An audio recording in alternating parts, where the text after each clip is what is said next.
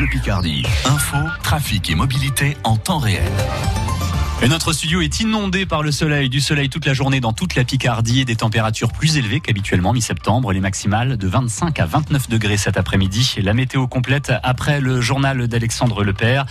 On commence avec euh, du foot. Alexandre, Amiens était euh, trop faible hier soir. Oui, l'Amiens FC s'est incliné face au Paris FC au stade de la Licorne. Score final 2-1 contre le leader de la Ligue 2 qui n'a même pas eu besoin de forcer pour battre une équipe aminoise très limitée, totalement inoffensive jusqu'au penalty de Mendoza en fin de match.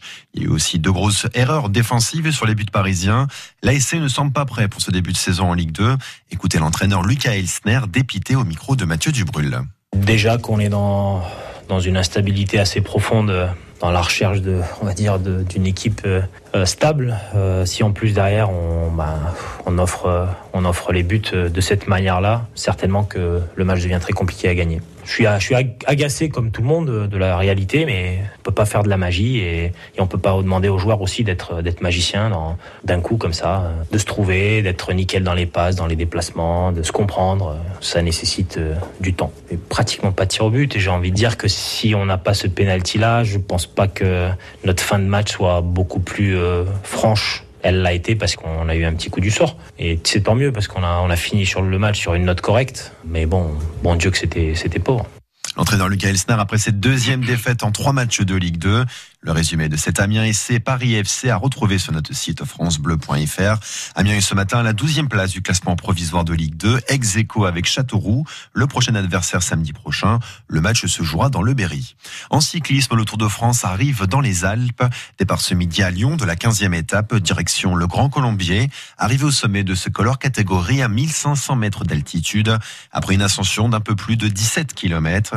Le maillot est toujours porté par le Slovène Primoz Roglic, premier français c'est le cycliste de l'équipe nordiste Cofidis, Guillaume Martin, 11e à 3 minutes 15 de Roglic. Les Gilets jaunes sont revenus dans la rue. Ils ont manifesté hier un peu partout en France, exemple dans la Somme à Abbeville. Manifestation en petit comité, il n'était qu'une dizaine pour soutenir les auxiliaires de vie qui protestaient dans la deuxième ville du département au départ du boulevard Vauban. Des Gilets jaunes comme Jean-Michel Hubert avec les mêmes revendications depuis la naissance du mouvement en novembre 2018. Ben on n'a jamais abandonné. Nous, on est toujours, euh, on fait toutes les manifs à Ville. Chaque fois qu'il y avait possibilité de faire une manif, on, fait une manif. On a été hier à Amiens accueillir la convention de la République en marche. Et là, on va, faire notre manifestation. On va faire deux fois le tour du rond-point et on va aller en ville parce qu'apparemment, il y a des élus. Mais nos revendications sont les mêmes qu'au départ, c'est-à-dire augmentation des salaires, euh, une retraite réelle à 60 ans. Enfin, c'est toujours les mêmes hein, depuis le début. Et tant que vos revendications sont toujours là, vous continuerez On continuera et tant qu'on tant n'atteindra pas notre objectif, c'est-à-dire au moins une, une, meilleure. Déjà le retour de, de sur l'ISF qui a été supprimé, là, ça c'est notre, notre revendication de base. Et puis les taxes, la baisse des taxes, euh, le, le, blocage des loyers, l'augmentation des salaires. Euh, les, les baisses de prix sur les, les, produits de première nécessité, tout ça, c'est toujours les mêmes revendications. Là, je n'ai pas, le, pas la liste exacte, mais ce sont toujours les mêmes. Jean-Michel Hubert, gilet jaune au micro France Bleu Picardie de Louis de Bergevin hier à Abbeville. Mobilisation plus forte ailleurs en France. 6000 manifestants et 300 interpellations dans tout le pays, selon le ministère de l'Intérieur.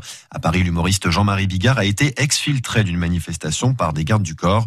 Il avait pourtant montré son soutien aux Gilets jaunes. Retour sur ce samedi de mobilisation sur notre site francebleu.fr. L'épidémie de coronavirus continue sa progression en France. Illustration avec ce chiffre, 10 500 nouveaux cas de Covid détectés sur la seule journée d'hier dans tout le pays. C'est plus que le bilan précédent. Pas de changement ce matin sur les départements classés en zone rouge. Les trois départements picards ne sont toujours pas considérés comme des endroits où le virus circule à haute intensité.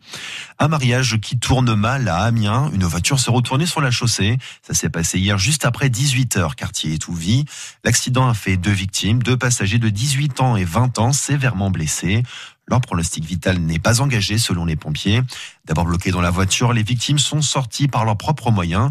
Le conducteur, lui, est parti à bord de sa voiture avant l'arrivée des pompiers. À Glizy, près d'Amiens, garde à vue levée pour le motard, interpellé après le rodéo dans la nuit de vendredi à samedi. Près de 800 participants, conducteurs et spectateurs confondus, s'étaient réunis le long de l'avenue Phileas Fogg pour assister à un défilé interdit de voitures et de motos. Et puis euh, on finit ce journal avec une bonne baguette, Alexandre. Et oui, vous êtes peut-être en train de vous préparer, si vous nous écoutez ce matin, pour aller chercher votre pain chez le boulanger.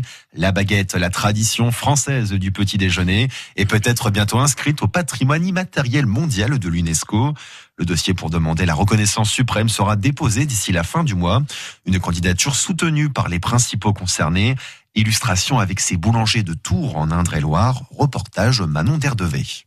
Tous les jours, les clients font la queue devant la petite marquise à Tours pour avoir leur baguette cuite ou pas trop. Philippe Desil est le président de la Fédération des artisans boulangers pâtissiers d'Indre-et-Loire. Il compte bien défendre sa petite protégée devant l'UNESCO. C'est important puisque la baguette de tradition française, elle a une identité. Il faut que les consommateurs se l'approprient. Les, les boulangers qui vont euh, réaliser cette baguette auront cette identité de boulanger, d'artisan boulanger. Tous les consommateurs pourront retrouver cette baguette. De l'autre côté du comptoir, les clients aussi sont ravie de cette candidature. Dominique est une grande habituée.